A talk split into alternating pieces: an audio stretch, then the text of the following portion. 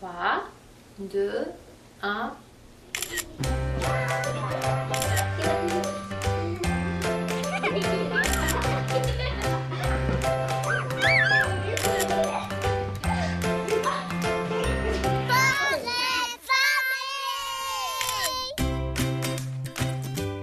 Bonjour, j'espère que vous allez bien. C'est Marianne Paquette au micro. On est ensemble pour les 60 prochaines minutes. Vous écoutez l'émission Portrait de famille qui commence à l'instant sur Canal M. Je vous présente aujourd'hui le portrait de famille de Christian Lapointe, qui est une personne de petite taille. Donc, euh, Christian vit avec l'achondroplasie. Je vous le confirme, j'ai pratiqué très souvent ce mot-là, achondroplasie. Euh, Christian, il est surtout le papa du petit Rémi qui a 4 ans, qui a également cette maladie osseuse, hein, parce que c'est une maladie osseuse. Également papa de la petite Flavie, un an et demi, elle euh, qui a une taille régulière. Et il partage sa vie avec Karine, c'est la maman des, deux petits et sa conjointe.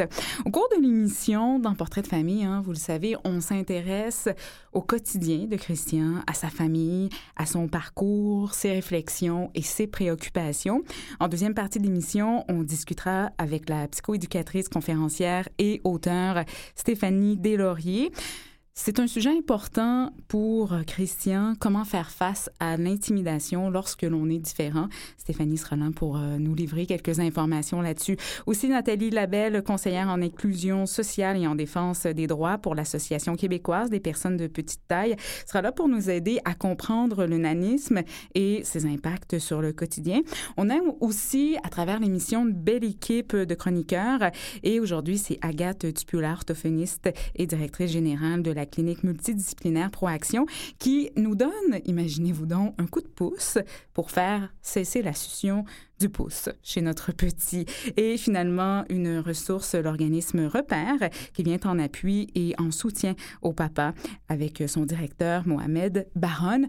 Restez là, ça s'annonce pour être une très belle émission.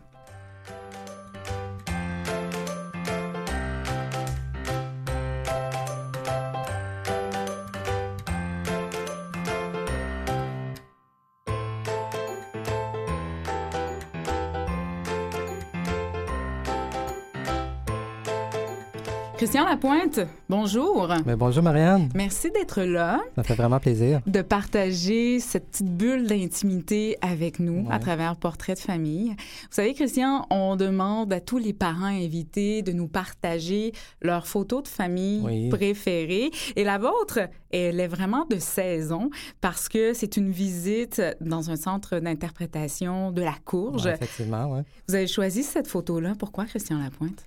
Ben, pour moi, ça représente vraiment le bonheur. C'est vraiment une sortie de famille qu'on adore de faire ça à chaque année. C'est vraiment une sortie que, qu'on aime. Les enfants, ils aiment beaucoup, ben, dont particulièrement mon garçon, il aime beaucoup courir dans les champs, puis ça lui permet de s'évader et d'aller choisir sa citrouille. Je trouve que c'est vraiment un beau moment. C'est un beau bonheur, ça. Oui. Vous le faites à chaque année, donc, cette sortie Oui. Oui. Christian, je le disais tout à l'heure, j'ai dû, par votre faute, pratiquer un mot qui est très, très difficile à, à dire. Ouais, c'est vraiment pas évident à dire. L'achondroplasie. L'achondroplasie. Même moi, j'ai des fois, j'ai misère. c'est une maladie osseuse. Ouais. Vous vivez avec cette maladie-là ouais. depuis votre naissance. Ça ressemblait à quoi, votre enfance, Christian Lapointe? Bien, c'est sûr qu'on on se recule quand même à une certaine époque qui... Les ouvertures d'esprit étaient moins évidentes dans le sens que on était moins ouvert avec les réseaux sociaux. Aujourd'hui, ça va bien, mais aujourd'hui, ouais. dans, dans, mon temps, c'était comme à l'école, c'était pas toujours évident. C'est sûr que moi, c'était le seul qui était à l'école qui était comme ça. C'est sûr que j'ai dû faire face à bien des regards, à bien des, des pointages de doigts. Puis, donc, euh, on en parlait peut-être moins. Oui, on en parlait moins. Puis, donc, euh, non, c'était mm. pas toujours été évident. Vous aviez quel genre de parents? Bien, mes parents sont de taille classique. Mm -hmm. C'est seulement moi qui, qui, est comme ça, euh, qui a de petite taille dans la famille. Donc, mm -hmm. ça allait super bien. -hmm. Puis, j'ai un, grand, j'ai un petit frère. Ben, mon frère est plus jeune que moi, mais lui est de taille euh, régulière, lui Ouais. aussi. Donc, euh, sûr que moi, en étant le seul dans la famille, mais on considérait comme tout le monde. Puis, c'était vraiment, c'était vraiment génial. Sauf que c'est ça, des fois, mais quand je regarde aujourd'hui avec le recul, mais c'est sûr que ça aurait été bon qu'on qu'on considère vraiment comme un peu différent. Oui, pour certaines choses. Oui, pour certaines choses. C'est sûr que c'était le fun parce que j'étais considéré comme tout le monde. Mais en même temps, aujourd'hui, ce qui fait qu'aujourd'hui, des fois, quand que je vois quelqu'un de comme moi, tu sais, qui a la même condition, des fois, j'ai un choc parce que, veut, veut pas, on se voit, tu sais, c'est comme Ouais. l'effet miroir, tu sais. Ouais. Mais tranquillement, ça s'en va, puis Je pose cette question-là, Christian, parce que vous êtes un homme vraiment positif. ouais. Souvent, lorsqu'on arrive à passer à bien vivre, c'est-à-dire avec une différence et à bien se développer comme enfant, adolescent et adulte, c'est parce qu'on a eu des parents extrêmement positifs aussi Ouais, qui nous ont permis d'avancer et de jamais penser qu'on pourrait pas faire telle ou telle chose de Ah. par notre différence. Non, non, j'ai jamais eu de bâton dans les roues. J'ai vraiment pu faire ce que je... pratiquement tout ce que j'ai pu faire, mais mes parents m'ont considéré vraiment comme Mhm. tout à fait comme tout le monde, puis euh, j'avais mes forces, mes faiblesses comme tout le monde, puis euh, Ouais. c'était euh, j'avance, puis ça allait super bien. Tantôt, vous avez dit, Christian, parfois il y a un choc, notamment lorsque je vois une personne de petite taille Ouais. comme moi, je me vois à travers cette personne-là, puis je me dis, c'est-tu réellement moi? Je suis aussi comme ça. Lorsque Rémi est né, votre petit garçon, il y a quatre ans, il vivait également avec cette maladie osseuse. Est-ce que ça a été un choc d'avoir un fils qui avait également cette maladie-là? Ouais, c'était un choc parce que on l'a su justement, on l'a su à une échographie qui était de petite taille. Le médecin nous avait informé qu'il y avait un retard dans les membres. Donc, euh, quand j'ai su ça, j'ai eu comme vraiment un choc parce que je voulais, je voulais pas que mon enfant vive la même chose que moi. C'est sûr qu'en tant que parent, on veut pas nécessairement redonner la même chose qu'on a quand on est différent. Ouais. Donc, euh, non, c'est ça. Fait que c'est sûr que ma conjointe m'a ça rassuré. Elle m'a dit, gars, c'est c'est lui, il va avoir sa vie à lui. tu sais. Donc, toi, tu as vécu ce que tu as à vivre. Mais défis à Ses lui. défis à Hum. lui. C'est juste que moi, en ayant, en étant comme ça, avec lui, mais lui, il va avoir comme un modèle à la maison. Puis, pour lui, il ne se posera pas de questions. Ça Mhm. va être comme plus normal que moi. Quand j'étais plus c'est jeune, vrai. j'avais pas de modèle, tu sais. Ouais. Donc, euh, pour lui, c'est extrêmement normal. Jusqu'à maintenant, ça va super bien. Donc, euh, c'est ça, tu sais, comme... Mais je pensais pas, c'est sûr qu'à l'échographie, on, on, on a toujours... C'est sûr qu'on a un doute à savoir quand on veut des enfants, qu'on on sait qu'on on peut Oui. transmettre, le... le- Oui, il y a un risque, un là, risque. avant de donner la vie. J'imagine qu'on a cette discussion-là Ouais. avec la conjointe, avec Karine. qu'on voulait avoir des enfants, mais c'est sûr que de là, de se le faire dire, c'est c'est Mhm. comme autre chose. Puis- Mais vous viviez, vous viviez bien, Christian, avec ce doute-là, de dire Ouais, ouais. c'est vraiment possible? Ouais, puis il n'y avait aucun problème envers moi et ma, ma conjointe. C'est c'est sûr qu'on Mhm. savait qu'on allait avoir un risque, là, des probabilités, mais euh, on s'est en allé là-dedans. Puis quand, Ouais. on- quand il est arrivé au monde, mais c'était le plus beau moment de ma vie. Vous êtes quel genre de papa? Quel genre de papa? Quand même ouvert d'esprit, tu sais, je veux dire, euh, il y a besoin de- d'essayer plein de choses, mais en même temps, tu sais, comme on... Ouais. j'ai- quand même le... Vous êtes papa poule, dites-le donc. Ouais, oui, je l'avoue. je l'avoue, je l'avoue, mais quand même. Je veux dire, mais je l'empêcherai pas de faire des, des activités, tu sais, je serais...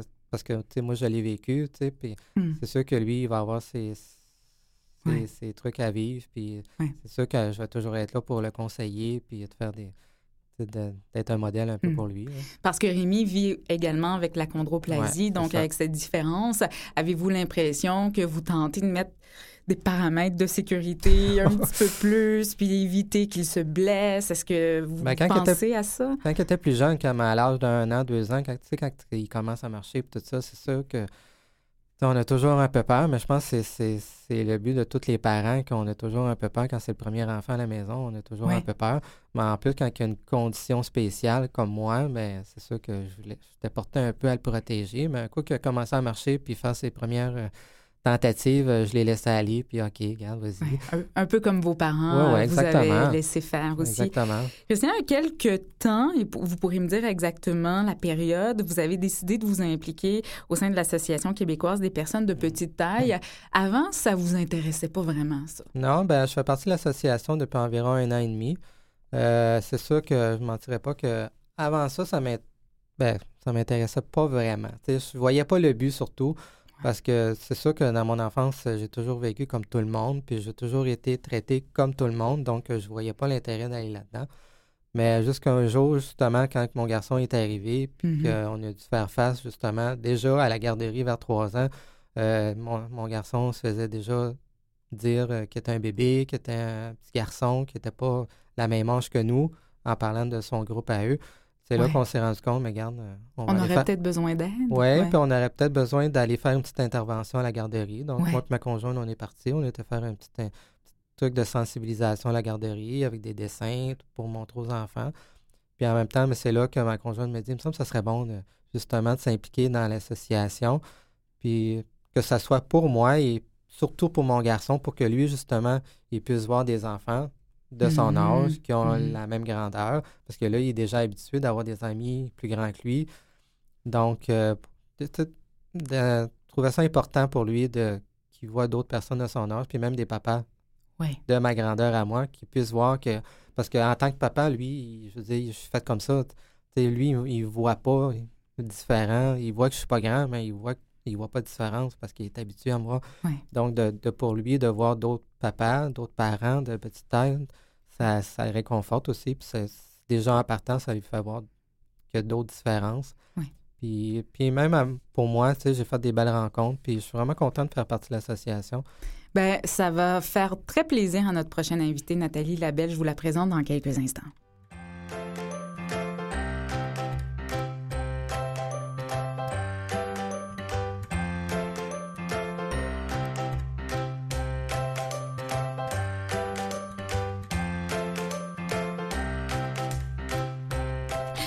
Nathalie Labelle, bonjour. Bonjour. Vous êtes conseillère en inclusion sociale et en défense des droits pour l'Association québécoise des personnes de petite taille. J'imagine que ça fait plaisir d'entendre un Christian qui dit au départ, bon, ça me plaisait pas, j'ai eu des un enfant et ma perspective a changé. Quand une famille comme celle de Christian arrive à l'association, qu'est-ce que vous vous dites Qu'est-ce que. Ben, nous, nos familles sont, sont toutes différentes et sont toutes semblables en même temps. Ouais. Euh, c'est sûr que habituellement, 80% des personnes de petite taille, leurs parents sont tous les deux de taille régulière. Donc, c'est sûr que les familles qu'on accueille habituellement à l'association, les deux parents sont sont pas de petite taille. Donc, c'est l'inconnu total d'avoir un enfant de petite taille-là. Christian, ben lui, étant donné qu'il est de petite taille, ben il vivait déjà la condition. Ben là, il, il- il venait nous rejoindre, nous, parce qu'on est deux à l'association, et tous les deux, on était personnes à chondroplase, comme Christian. Et donc, ça venait nous chercher aussi individuellement parce que nous aussi, on a vécu les mêmes étapes que lui euh, dans notre enfance, adolescence, adulte. Nous aussi, on a vécu l'effet miroir. Moi, j'ai connu l'association à 20 ans, donc pour un peu les mêmes raisons que Christian. Donc, euh, ben, c'est ça, c'est différent, c'est du Et vous êtes maman également? Euh, moi, non. Non, non, Ma vous- collègue, oui. OK, Karine Villeneuve. Karine Villeneuve est, est maman d'un enfant, d'une fille de 10 ans, Mhm. pas de petite taille, tout ça. Fait que... J'aime bien ça. quand vous dites ils, se- ils sont tous différents Oui. et se ressemblent à la Exactement, fois. exactement. Nathalie, les familles qui arrivent à l'association, ils viennent chercher quoi? Est-ce que c'est un petit peu comme Christian, une espèce de, de partage? E- Exactement, de partage, de- d'informations, de, euh, ils connaissent pas la problématique, ils sont inquiets en tant que parents. Déjà, en tant que parent, tu vis avec plein d'inquiétudes pour ton Oui. enfant, même s'il est parfaitement, entre guillemets, euh, sans aucune limitation.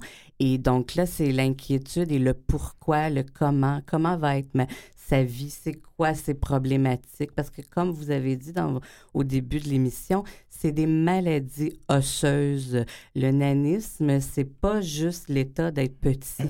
Parce Ouais. que les gens, ils s'arrêtent. C'est une des caractéristiques, la petite taille, mais ce n'est pas la seule. Et les gens oublient ou ne savent pas que c'est causé par des maladies osseuses. Quand on implique, quand on dit maladie osseuse, ça implique un suivi médical qui peut être assez poussé, assez lourd et surtout en très bas âge. Encore là, c'est du cas par cas, même si deux enfants qui ont la même maladie osseuse n'auront pas nécessairement les mêmes complications ou n'auront pas peut-être de complications. Mais là, les parents n'en reviennent pas de l'agenda qu'ils ont euh, Ouais. au niveau des rendez-vous spécialistes divers et tout ça. Donc ça, ça amène. Donc nous, on les, on les aiguille beaucoup là-dedans, on les sécurise là-dedans. Euh, avec euh, les médias sociaux, avec nos rencontres, nos activités qu'on fait à l'association, ils se parlent, même parce que nous, nos membres sont à travers le Québec, donc ils se rejoignent, ils se parlent, ils échangent des expériences, ils se posent des questions, Mm. euh, puis là, ils s'aident mutuellement beaucoup. Donc, c'est c'est très important. Ouais, c'est ce précieux lien. comme Oui. échange. Oui. Christian me disait quelque chose d'intéressant, c'est que en étant au sein de l'association, il montre aussi à d'autres familles où un papa ou le papa est de taille régulière pour un, un enfant de petite taille d'avoir de voir important, ouais. de voir l'inverse là, c'est-à-dire ah il y a, ça existe des papas ça de petite taille. quelque chose. C'est ça que j'ai réalisé. Que, tu sais, oui, je suis parent, je suis papa de- d'un enfant de petite taille, puis moi aussi, mais en même temps, d'aller dans l'association, on a quand même déjà fait quelques activités euh, dans le- dans l'association déjà, dont le pique-nique dernièrement.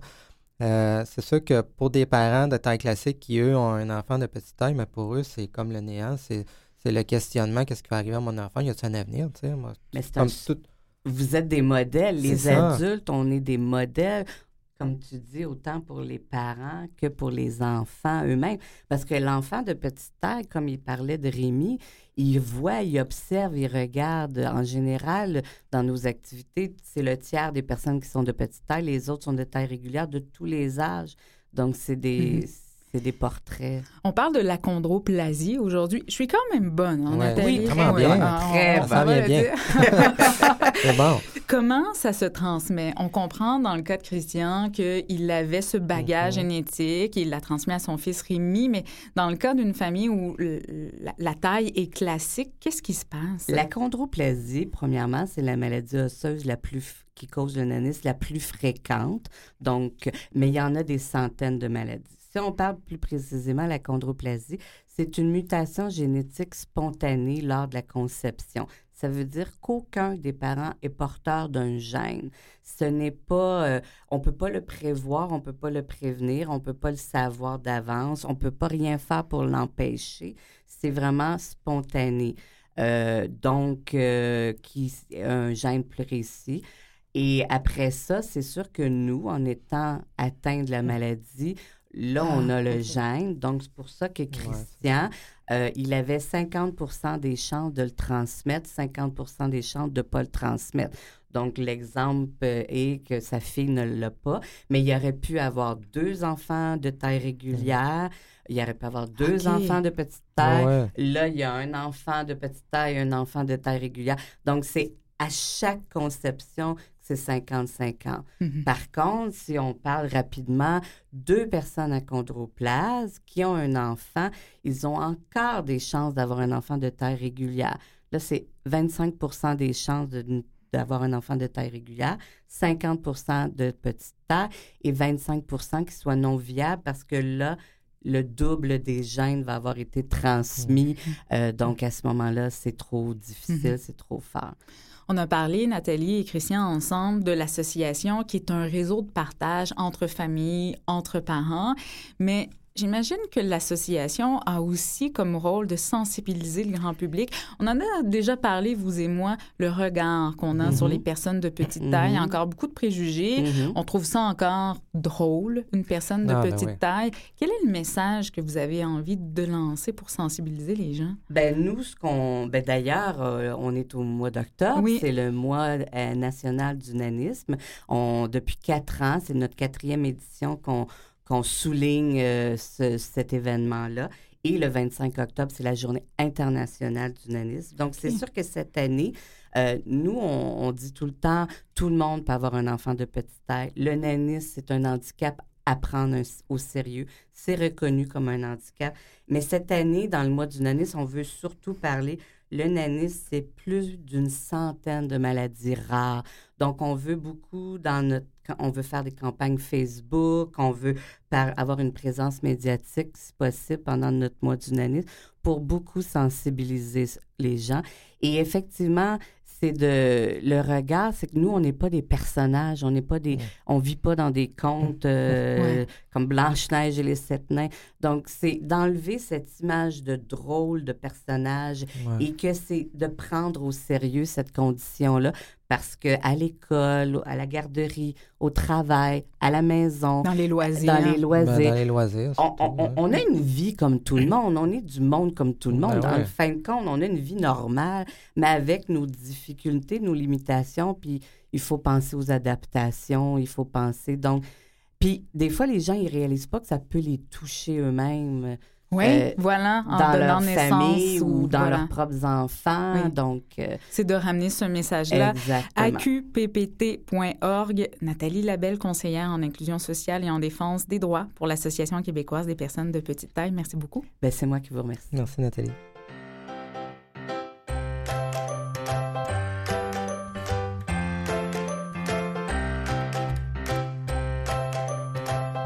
Agathe Pula, bonjour. Bonjour Marianne. Un grand plaisir de vous retrouver. Ça faisait un petit bout. Oui, effectivement. Et dans le cadre de cette nouvelle émission, Agathe, vous êtes orthophoniste et directrice générale de la clinique multidisciplinaire Proaction. Et vous étiez là tout à l'heure pour me rappeler qu'on dit succion. Euh, c'est un mot, euh, bon, que je n'étais ça a l'air pas habitué non plus à dire comme achondroplasie. Euh, et bon, vous êtes là pour nous donner des petits trucs pour faire cesser la succion du pouce chez l'enfant. On trouve ça bien mignon hein, lorsqu'un enfant fait ça, mais à un Oui. moment donné, ça entraîne des problèmes. C'est ça. En fait, ce qu'il faut comprendre, c'est qu'à la base, tous les nourrissons vont avoir le réflexe de sucer leur pouce. Euh, dès la naissance, là, c'est un réflexe de survie. Euh, par la suite, entre l'âge de 6 mois et 3 ans, ça aura plus pour fonction d'apaiser l'enfant, de le sécuriser dans les situations qui sont stressantes, qui vont susciter une certaine angoisse ou un stress. Donc, euh, tous les enfants, ou une grande proportion, auront tendance à sucer leur pouce. Mais là où ça devient problématique, c'est quand ça, ça persiste avec le temps après l'âge de 3 ans. Et c'est là qu'il faut intervenir pour éviter des, euh, des conséquences au niveau de la dentition, au niveau du développement du langage, Mhm. euh, de l'articulation, de la respiration et même de la socialisation. Mhm, oui, parce que là, à ce moment-là, on peut se faire dire t'es un, t'es un bébé là, euh, à la garderie ou à l'école. Voilà. L'enfant peut se faire pointer du doigt puis euh, être confiné à un statut de bébé et ça peut affecter l'estime de soi, Oui. effectivement. Pourquoi? Bon, on comprend qu'il y a quelque chose qui est sécurisant pour l'enfant, mais est-ce qu'il l'associe à la tétine du biberon au sein de la mère? C'est possible. Donc, euh, tous les enfants, c'est différent. C'est du cas par cas. Il y a des enfants qui vont avoir tendance à sucer leur pouce quand ils s'ennuient. D'autres euh, qui vont avoir tendance à sucer leur pouce quand ils n'ont pas les mains occupées devant la télévision, par exemple, euh, euh, ou quand ils sont dans une activité plutôt passive. Euh, il y en a qui vont sucer leur pouce quand ils vont être contrariés ou même frustrés. Donc, c'est différent. Ce qu'il faut comprendre pour pouvoir euh, éliminer cette habitude-là, c'est d'abord comprendre pourquoi l'enfant le fait, dans quelle situation ça survient. Ouais. Et puis, est-ce que, par exemple, dans un lieu en particulier, est-ce que c'est pour plusieurs minutes ou plusieurs heures dans la journée? Donc, voir combien de temps ça, dure comme habitude. Et puis, c'est de comprendre euh, tout le contexte associé autour de la succion du pouce. Parce que il peut y avoir certains avantages. Si l'enfant s'apaise en suçant son pouce, on pourrait se dire, OK, c'est une habitude qui est saine. À quel moment on détermine non, ça nuit à l'enfant? Après l'âge de 3 ans, parce que si le- l'enfant suce son pouce sur une période de temps qui est prolongée, donc on parle de, de plusieurs heures dans une journée, euh, ce qui va arriver, c'est qu'à la longue, la dentition va être affectée. Les dents Ouais. vont finir par avancer et euh, ça va faire en sorte que les dents d'en haut et celles d'en bas vont pas bien s'emboîter ensemble. Ça va faire une malocclusion. Et euh, ça peut entraîner différentes conséquences. Par exemple, l'enfant va avoir tendance à respirer par la bouche plutôt que par le nez. Il va avoir la bouche ouverte au repos. Euh, et puis aussi, euh, la langue va avoir tendance à sortir. Donc, euh, ça peut entraîner ce qu'on appelle le zozotement ou parler Mhm. sur le bout de la langue, comme on dit souvent. Oui. Là, de là, donc, l'approche ou la démarche d'une orthophoniste, là, c'est vraiment lié à toute la, la dynamique ou la physionomie de la bouche et de la mâchoire. Tout à fait. Parce que la succion du pouce va aussi avoir un impact sur la musculature orofaciale. Ça va entraîner une perte de tonicité au niveau des, des muscles et une instabilité de la mâchoire aussi. Mhm. Vous, Christian, il n'y a pas eu ce problème-là ni avec Rémi, ni avec euh, Flavie. Hein? Mais ma fille, elle n'a pas eu de sus, premièrement. Elle voulait rien savoir de ça. C'est sûr, c'est bizarre à dire. là. Mais mon garçon, euh, il l'a eu quand même un certain temps. Peut-être, Je pense que c'est deux ans et demi environ. Mais euh, ça s'est terminé. Puis, Ah, c'est bien. Ouais. Mais ça, c'est intéressant ce que vous dites, Christian. Agathe, est-ce que la suce a le même impact que le pouce? C'est une très bonne question. Euh, il y a différentes écoles de pensée ce qui, en ce qui concerne la SUS, mais euh, la Société canadienne de pédiatrie s'entend pour dire que généralement, après l'âge d'un an, c'est préférable de cesser l'utilisation de la SUS. Euh, on n'est pas obligé de le Mhm. faire du jour au lendemain, on peut y aller progressivement, mais euh, en fait, l'enfant a toujours son pouce avec lui, tandis que la SUS, Ouais. au moins, on a l'avantage de pouvoir l'enlever. Oui. Oui. Euh, justement, l'arrêt progressif, comment Oui. on approche ça avec notre enfant?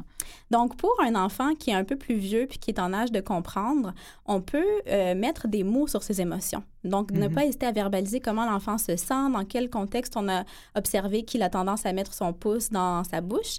Euh, très important, éviter de réprimander l'enfant, euh, de, de, d'aussi lui, de le chicaner. ou, ou- C'est vraiment important de plutôt renforcer les moments où l'enfant n'a pas tendance à mettre son pouce dans sa bouche. Donc, euh, y aller par renforcement positif. Par exemple, j'ai remarqué tantôt dans l'auto, t'as pas mis ton pouce dans ta bouche, t'as fait ça comme un grand, je suis fière de toi. Euh, on peut aussi penser à des, euh, des méthodes plus tangibles comme euh, un calendrier, quelque chose de visuel où on va pouvoir mettre un autocollant, une image qui plaît à l'enfant pour un moment dans la journée auquel l'enfant n'a pas mis son pouce dans sa bouche. Euh, on peut penser également à une idole de l'enfant, un super-héros qui l'affectionne particulièrement. Par exemple, euh, ah, Spider-Man, tu l'aimes Bien beaucoup, sûr, je savais que vous alliez nommer celui-là. Donc, euh, Spider-Man, euh, il n'a pas son pouce dans sa bouche. Hein? Donc, on va essayer de faire comme Spider-Man aujourd'hui. Mhm. Donc, de se prendre vraiment de, de cette façon-là plutôt que d'aller par le négatif. Oui, renforcé par le positif. Évidemment, on évite de dire à l'enfant, t'es pas un bébé lala ou t'es donc bien bébé de faire ça. Tout à fait. C'est assez évident. Avec la suce aussi, euh, de plus en plus, j'entends parler d'idées farfelues et, et bien amusantes, comme quoi faire une cérémonie de la suce qui part avec un ballon ou, ou le donner, donner la suce à, à un personnage, justement, imaginaire. Ça fonctionne, ça, Agathe? J'ai vu ça euh, parfois chez des, des patients que je vois. Euh, en fait, une stratégie peut fonctionner avec une famille et pas pour une autre. Donc, ça vaut la peine des fois d'essayer plusieurs choses. Et même une stratégie qui a très bien fonc- fonctionné avec un de mes patients, c'est simplement de dessiner un petit bonhomme sur son pouce qu'on a appelé Monsieur Pouce. Ah, oui, Donc, ah oui. euh, on lui expliquait, ben, Monsieur Pouce, il préfère dormir à côté de toi plutôt que dans ta bouche. Ah. Parce que l'enfant avait tendance à mettre son pouce dans sa bouche au moment du dodo. Et Monsieur Pouce aime pas la bave. Exactement. si notre enfant, euh, rapidement, Agathe, refuse catégoriquement, Bien, important de ne pas vouloir cesser le- la succion du pouce à un moment critique de sa vie. Par exemple, un enfant qui vient de vivre un- le divorce de ses parents, un Ouais. deuil, euh, Déménagement. déménagement, naissance d'un nouvel enfant. Donc, y aller progressivement et puis euh, vraiment se laisser du temps. Oui, et encore, consulter une orthophoniste. Agathe Tupula, vous l'êtes euh, d'ailleurs, et directrice générale de la clinique multidisciplinaire euh, Pro Action. On peut aller sur euh, votre site, ça sera également sur notre site web. Agathe, merci beaucoup. C'est une première de, de plusieurs. Ça Parce m'a que fait plaisir. Je vous réinvite, bien sûr, au cours de la saison.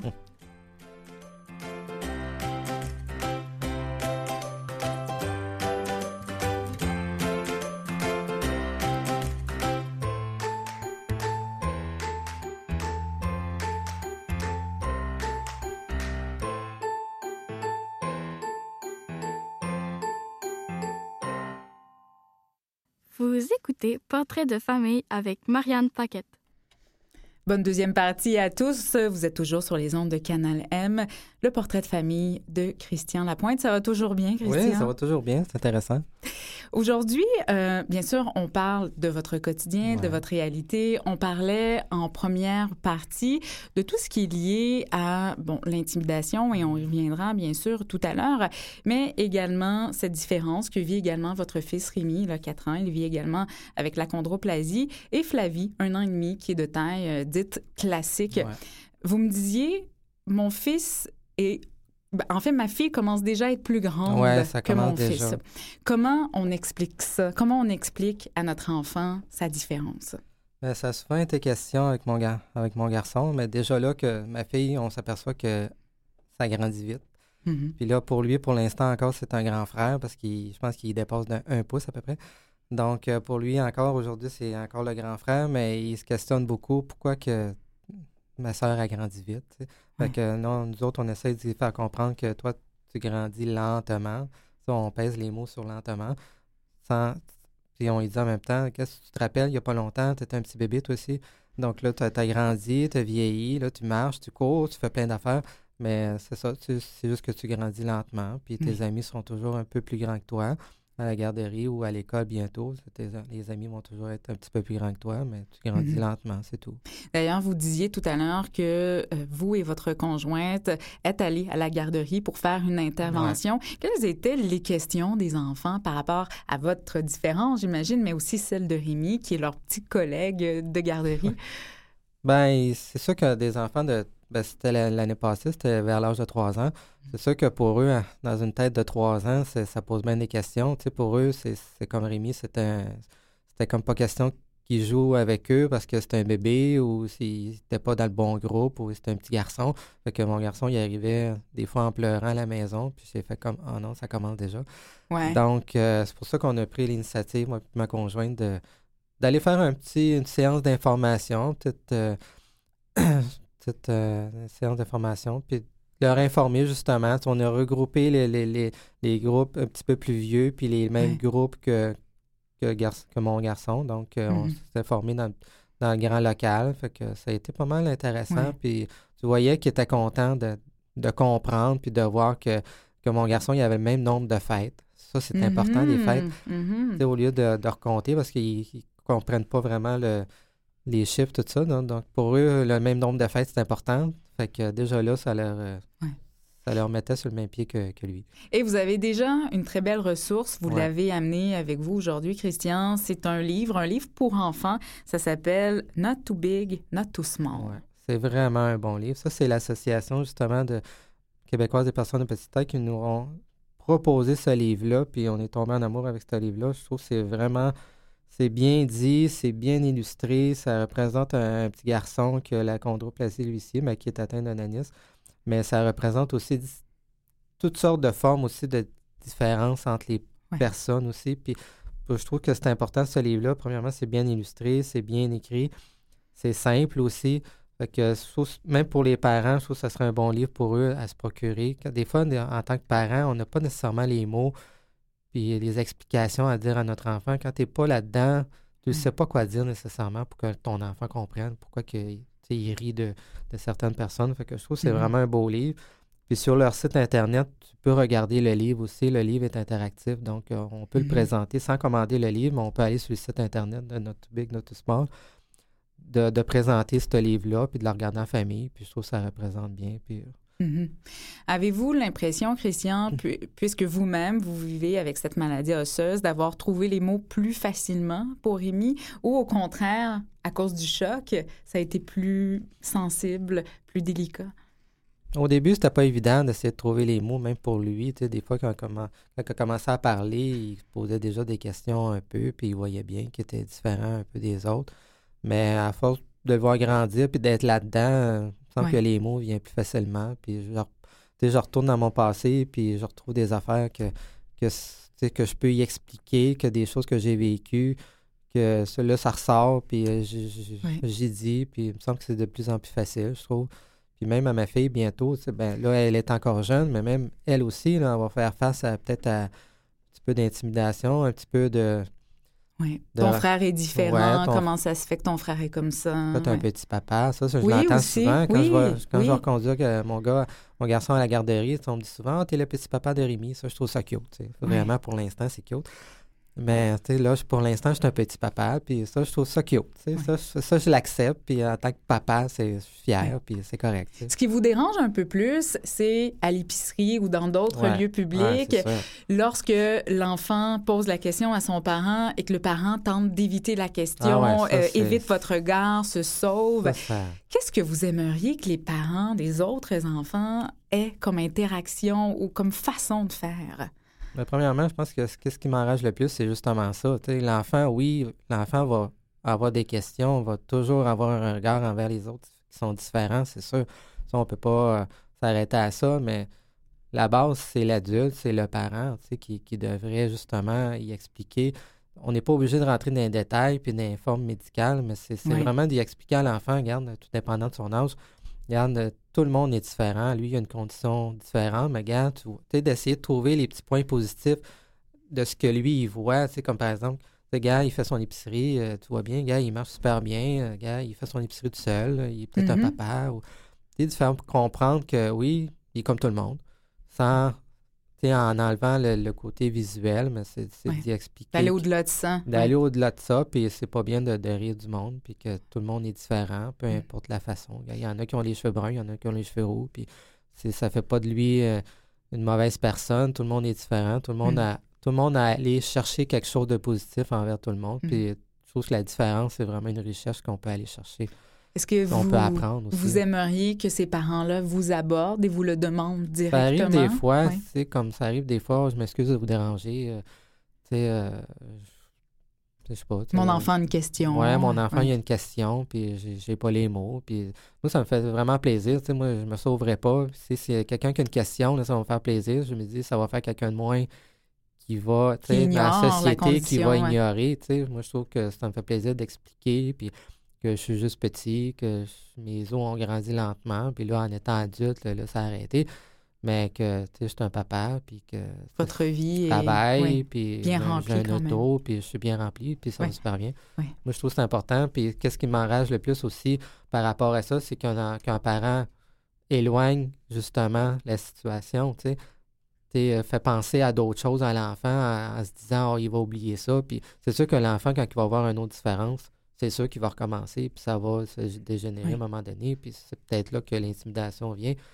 Donc, euh, c'est mieux de vraiment leur expliquer, puis C'est l'ignorance et l'incompréhension qui arrivent à l'intimidation et on va en parler dans quelques instants, justement. Christian, c'était votre choix d'aborder ce sujet-là aujourd'hui avec Stéphanie Deslauriers.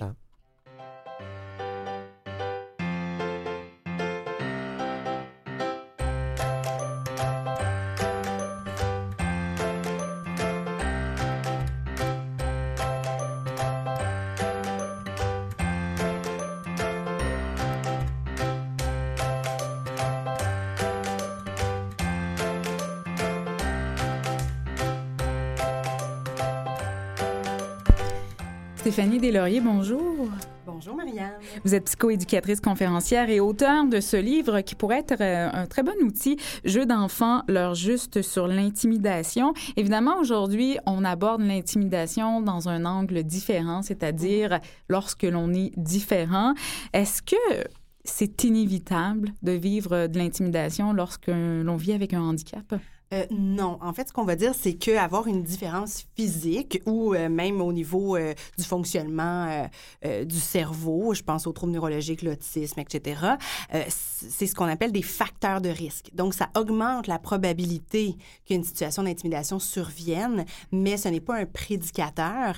Et ceci étant dit, plus on a de facteurs de risque, plus, ben, plus on est à risque, et non seulement en raison de l'accumulation des facteurs de risque, mais en raison de l'interaction de ces Mhm. facteurs de risque-là. Les facteurs de risque, oui, ça peut une- être euh, bien sûr une différence, Mhm. mais ça pourrait être juste d'être différent parce que notre boîte à lunch n'est pas à la mode ou parce que nos Mhm. vêtements sont un peu élimés. là. Tout à fait, tout à fait. Ça peut être ce type de différence-là qui est visible. Ça peut être aussi un enfant euh, qui a une plus faible estime personnelle, euh, Mm. qui a moins confiance en lui, qui a de moins bonnes habiletés sociales, qui, est- plus isolé socialement.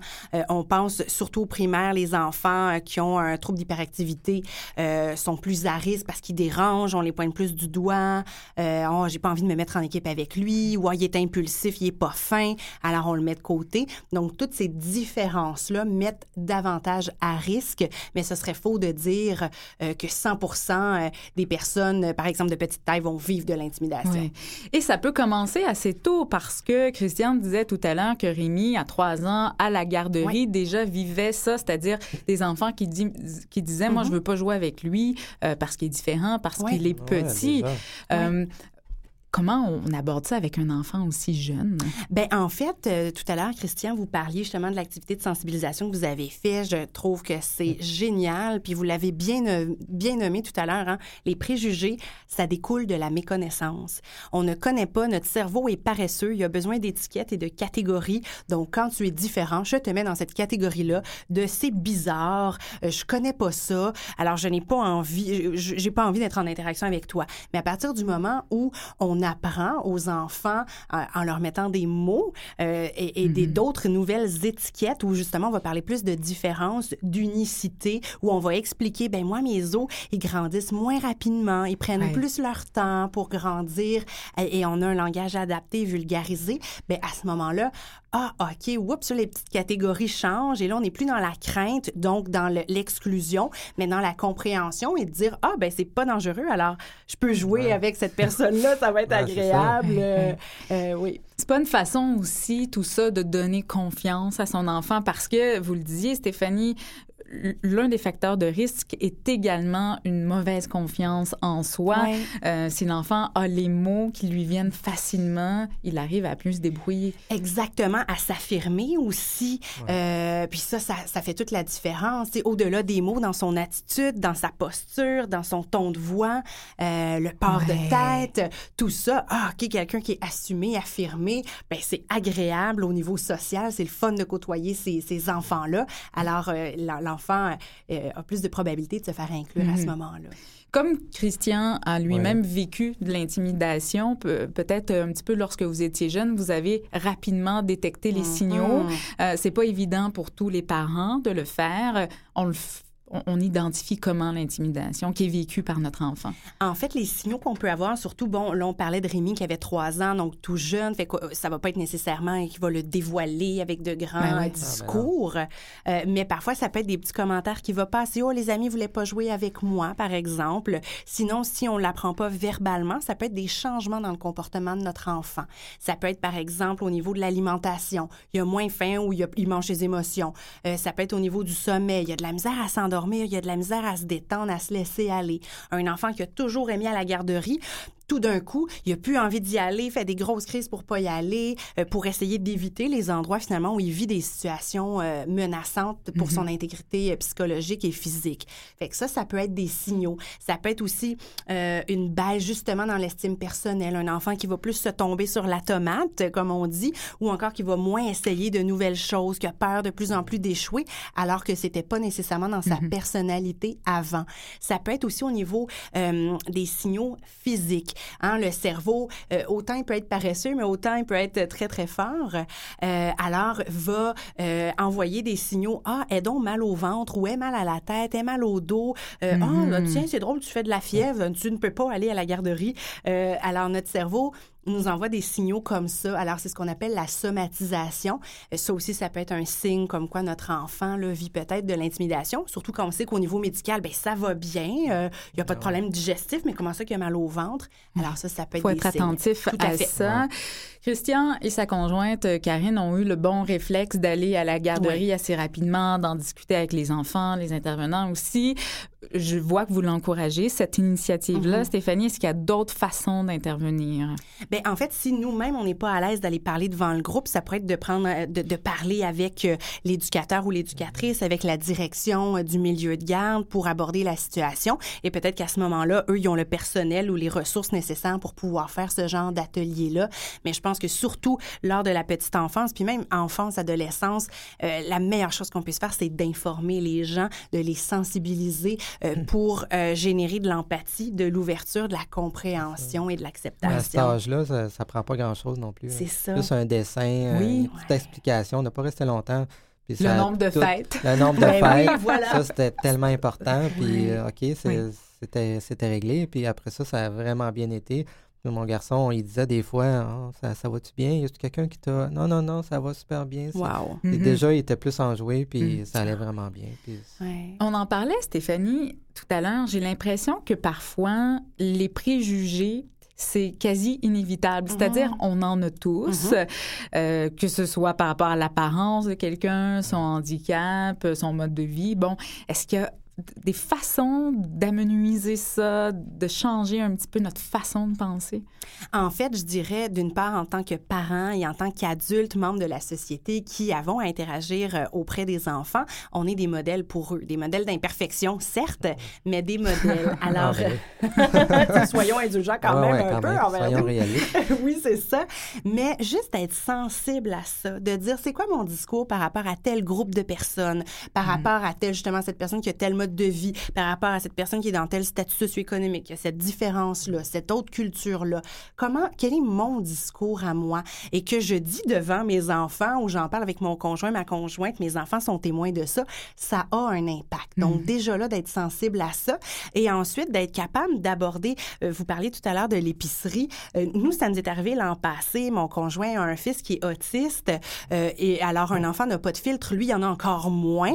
Alors, ah, la madame, elle, comment ça qu'elle est petite de même, puis super fort. Puis, puis euh, Mathias, il a quand même 9 ans, tu sais. Fait alors, euh, et là, bon, je lui ai expliqué, ben écoute, euh, c'est une personne de petite taille, euh, elle est comme ça parce que ses os ont grandi moins vite et là, ils ont arrêté. Mais tu vois, comme vous le disiez, c'est une personne qui est très autonome, qui fait ses choses. Il y a probablement un emploi, peut-être même un amoureux ou une amoureuse, Ouais, puis des enfants important. comme toi. Puis, euh, Elle écrit des positif. livres sur l'intimidation. Elle a les mots, euh, Ouais, Stéphanie. alors, mais oui, alors Ouais, d'avoir ce genre de discours-là, c'est très, très aidant. Ce que je retiens, et on va se quitter là-dessus, Stéphanie, c'est beaucoup dans la communication, de, de réfléchir à trouver les bons mots. Et ça compte aussi pour l'intimidation. Ouais. Et là, j'en parle en tant que phénomène, phénomène triste de société que l'on connaît en ce moment, que ce soit autant aujourd'hui, on l'entend envers les petits, les ados. On en a entendu Mhm. parler beaucoup, notamment euh, au printemps passé, dans les médias. On continue comment à parler d'intimidation qu'on soit. Et là, je m'adresse aux parents, autant Mhm. de petits que d'ados. Euh, il, il faut en parler qu'on a un enfant intimidateur ou intimidé. Oui. Oui, tout à fait. Puis même avant ça, quand on est dans la prévention, voire même dans la promotion de bonnes habitudes et de bonnes habiletés sociales, euh, on encourage justement de parler de ses émotions, développer l'empathie, la communication, l'ouverture. Quand on crée un lien de confiance avec notre enfant, mais ça dure toute la vie. Donc, si éventuellement il est victime ou agresseur, on risque, nous, d'être plus sensibles aux signaux et il y a plus de probabilité que notre enfant nous en parle puis qu'on puisse l'aider. Est-ce qu'un enfant intimidé a plus de de devenir un, un intimidateur? Oui, les probabilités sont plus grandes. On sait que les enfants intimidés, par exemple, au primaire, euh, ont plus de, de risques de devenir intimidateurs au secondaire. Donc ça, ça veut dire aussi que, oups, peut-être que nos interventions sont pas encore tout à fait euh, appropriées Ouais. et qu'il faut vraiment répondre aux besoins de ces enfants-là d'appartenance, d'estime personnelle et d'affirmation de soi. Et on peut lire Jeux d'enfants, leur juste sur l'intimidation pour s'outiller un peu. Stéphanie Deslauriers, vous avez un site qui est très, très bien, Ah, euh, merci. On peut aller y lire. euh, euh, vous avez différents intervenants Oui. et collaboratrices, psychoéducatrices, conférencières. Merci, c'est toujours un plaisir. Euh, Merci infiniment. Merci.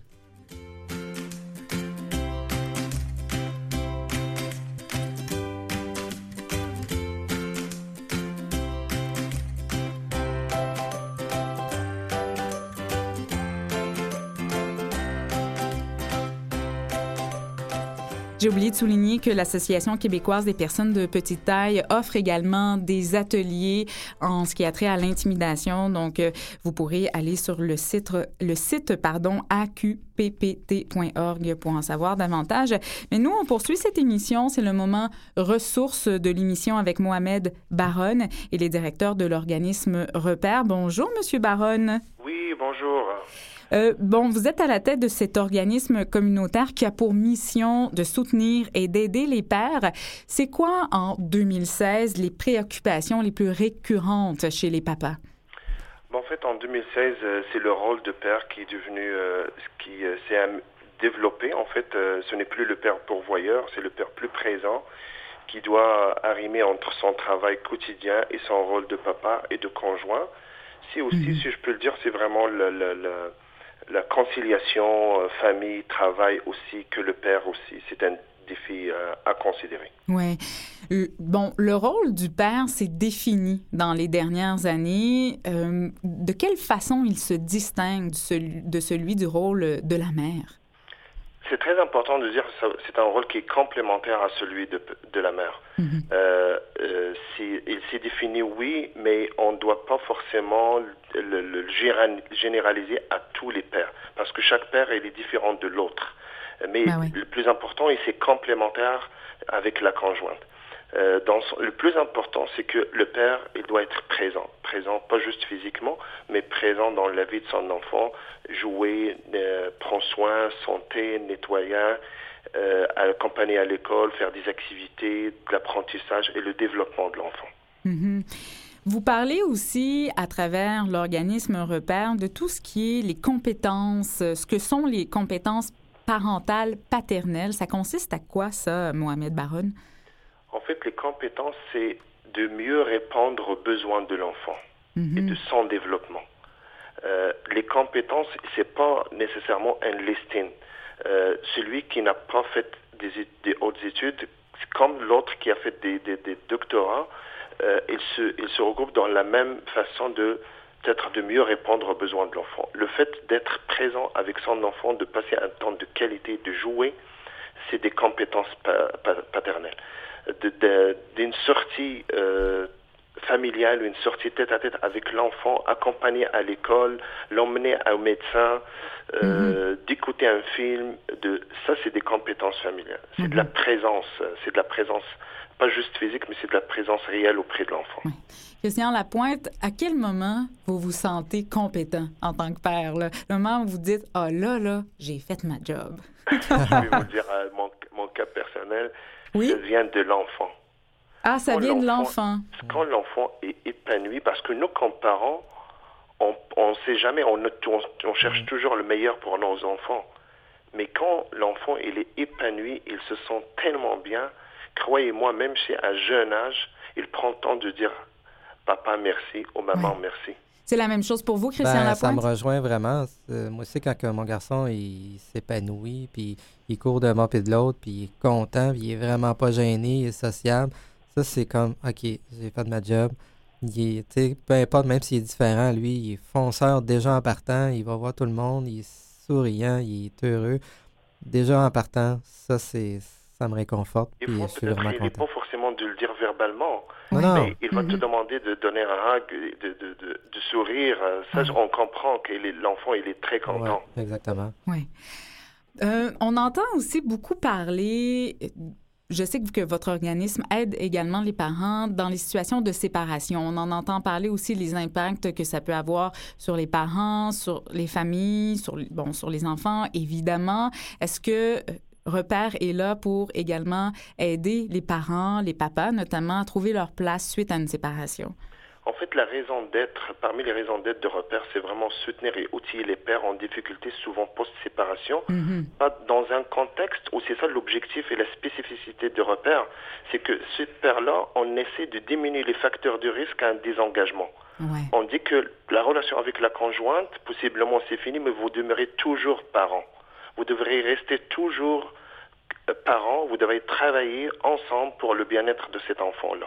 Mhm. C'est ça le plus important. Alors on donne des informations de- d'éducation populaire pour ce parent-là, de l'accompagner auprès de- de- des séances de psychoéducation pour que ces parents-là, ils passent à travers des- ces moments difficiles.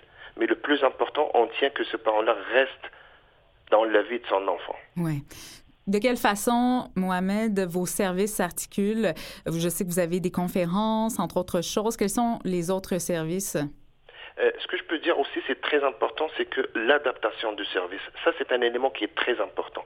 L'adaptation, l'adaptation du service, ça veut dire c'est on, on offre un service qui répond adéquatement à, à- au père Ouais. et surtout dans le, le moment. Alors souvent le service ils sont le soir, ils sont aussi les samedis. On fait des conférences. Pourquoi? Parce que les hommes en général, ils viennent avec un objectif qui est défini dans sa tête. Ah ouais. Contrairement à une femme, une mère, elle peut aller pour chercher de l'information générale et de faire de la prévention. Le père, c'est souvent euh, après qu'il a subi quelque chose et puis là, il vient pour une, une information spécifique. Christian Alors- est d'accord avec ça, c'est Mohamed. ouais. C'est pas mal Euh, en fait, vous pouvez prendre un, exemple très généraliste. Nous, les hommes, en général, on va au, au médecin rare- rarement, Ouais. mais c'est Ouais. sûrement lorsqu'il y a quelque chose qui est vraiment avancé. On- jamais on va aller voir le médecin parce qu'on a- on pense qu'on a quelque chose. C'est la même chose pour les services chez nous. Ce qu'on fait aussi, c'est qu'on a essayé de faire, euh, de répondre à un certain besoin pour les hommes qui vont juste verbaliser, échanger, rencontrer d'autres pères. Alors on fait des séances comme ça, qu'il n'y a pas un sujet déter- prédéterminé. On fait aussi des ateliers conférences. On a un service clinique juridique. On a un service de soutien psychosocial. On fait des activités ludiques, père-enfant, des sorties, euh, des soirées de jeux. Alors en fait, ça, ça, ça peut toucher l'ensemble des pères, pas forcément ceux qui sont en difficulté, mais ceux que peut-être les veulent mettre la difficulté de côté et de passer un moment de plaisir avec l'enfant. Oui, c'est une façon d'échanger avec d'autres pères aussi. C'est très important parce que celui qui vit en, euh, de la solitude où il pense qu'il vit toute seule euh, ce défi-là, une fois qu'il rencontre d'autres papas, il réalise que c'est il n'est pas le, le seul. Il y a d'autres pères qui ont passé ça et surtout qui sont passés à travers et sont rendus à une autre étape. Mhm. Alors il, il commence à jouer un rôle de leadership positif. Oui, voilà. Un petit peu ce que fait Christian Lapointe au sein de l'Association québécoise des personnes de petite taille. Mohamed Baronne, vous êtes directeur de l'organisme Repère. On peut visiter votre site au repère.org. Merci beaucoup de faire ce travail auprès des Merci papas. à vous, merci à vous de nous donner la chance de, de présenter l'organisme. Au plaisir. Et voilà, c'est ce qui met fin à cette émission de Portrait de famille. Ça a bien été, Christian Lapointe. Oui, ça a très bien été. Je suis vraiment content. Ben, c'est grâce à vous, ça. Ah. Merci beaucoup. Ça euh, peut avoir apporté quelque chose. Je suis vraiment content. Merci de, de ce partage. Merci Salutations, bien sûr, à Rémi, Flavie Oui, et. Karine, parce qu'ils font partie, bien sûr, de ce partage-là. Merci. Également, merci à tous les participants de l'émission. Nathalie Labelle, euh, conseillère en inclusion sociale et en défense des droits du côté de l'Association québécoise des personnes de petite taille. Agathe Tupula, orthophoniste. Stéphanie Deslauriers, psychoéducatrice. Et Mohamed Baronne, directeur de l'organisme Repère. C'était Mathieu Dessier derrière la console. C'était Anne-Laure Janson à la recherche, Christiane Campagna aux médias sociaux. Je vous rappelle, il y a différents moyens d'entrer en contact avec nous. Facebook, Twitter, le numéro de téléphone, c'est le 1-800-361-0635, poste 220, ou encore euh, canalm.vusevoix.com pour en savoir davantage. Toutes les ressources seront sur notre site, autant le livre euh, Not Too Big, Not Too Small. C'est bien, euh, Ouais, c'est bien ça. C'est bien ça, ben oui, je l'avais. Et euh, les sites des différentes associations. C'est Marianne Paquette. Ça a été un plaisir de partager ce moment avec vous. On se retrouve dans une semaine. Portez-vous bien. Bye bye.